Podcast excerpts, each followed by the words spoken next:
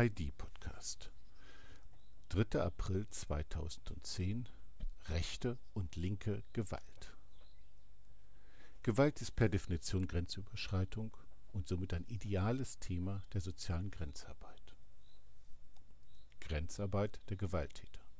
In einem Interview erzählte mir ein rechtsextremer und gewaltkrimineller Jugendlicher ausführlich über seine gewalttätigen Auseinandersetzungen mit den autonomen, Linken und Punks.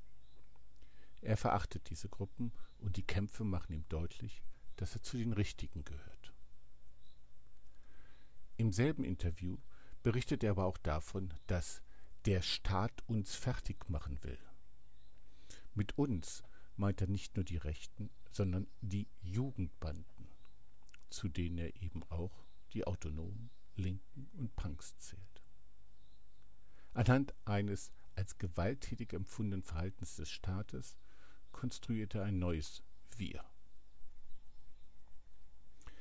Gewalt und die entsprechende Grenzarbeit hat somit eine vielfältige Bedeutung. Im Kampf gegen die anderen auf der gleichen Ebene stärkt sie die eigene Gruppenidentität und wird positiv erlebt. Als unfairen Übergriff des übermächtigen Staates wird sie erlitten, beziehungsweise gibt der Verortung am Rande der Gesellschaft einen defensiven, aber heroischen Status. Rechte Gewalt und der Mainstream. Jedes Jahr werden vom Innenministerium Straftaten gezählt und publiziert. Die Zahlen sollen deutlich machen, wie viele Handlungen jenseits der rechtlichen Grenze geahndet wurden. Die Grenze und die Drohung derselben wird so periodisch thematisiert und intensiv diskutiert. Dies gilt insbesondere für die festgestellten politisch motivierten Gewaltstraftaten. In der Taz gab es gleich mehrere Artikel und zahlreiche Leserbriefe.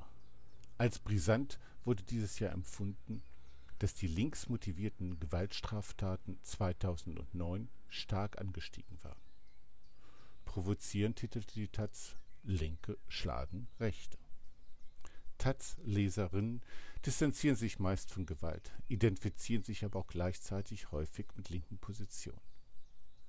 Wie bei dem genannten Jugendlichen wird da ein zweiter Limes konstruiert.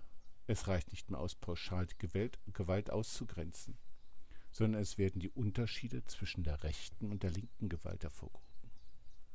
Die linke Gewalt richtet sich zum Beispiel oft gegen die Polizei und gegen Autos und führt nicht zum Tode. Die Grenzarbeit wird somit etwas uneindeutig. Ist die linke Gewalt gar keine richtige Gewalt, von der man sich abgrenzen muss?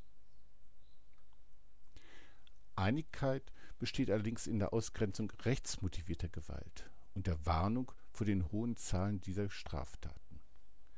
In dieser Form der Grenzarbeit treffen sich linke Tatzler, konservative Politiker, liberale Wissenschaftler und der brave Bürger und definieren somit den gesellschaftlichen Mainstream anhand der Kategorie Gewalt. Sie sind sich einig in der Richtigkeit und Wichtigkeit dieser Grenze.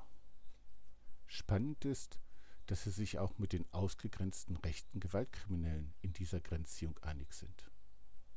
Beide Seiten arbeiten in diesem gemeinsamen Projekt aus antagonistischen Perspektiven eng zusammen und sind in der jeweiligen Definition ihrer Welten aufeinander angewiesen.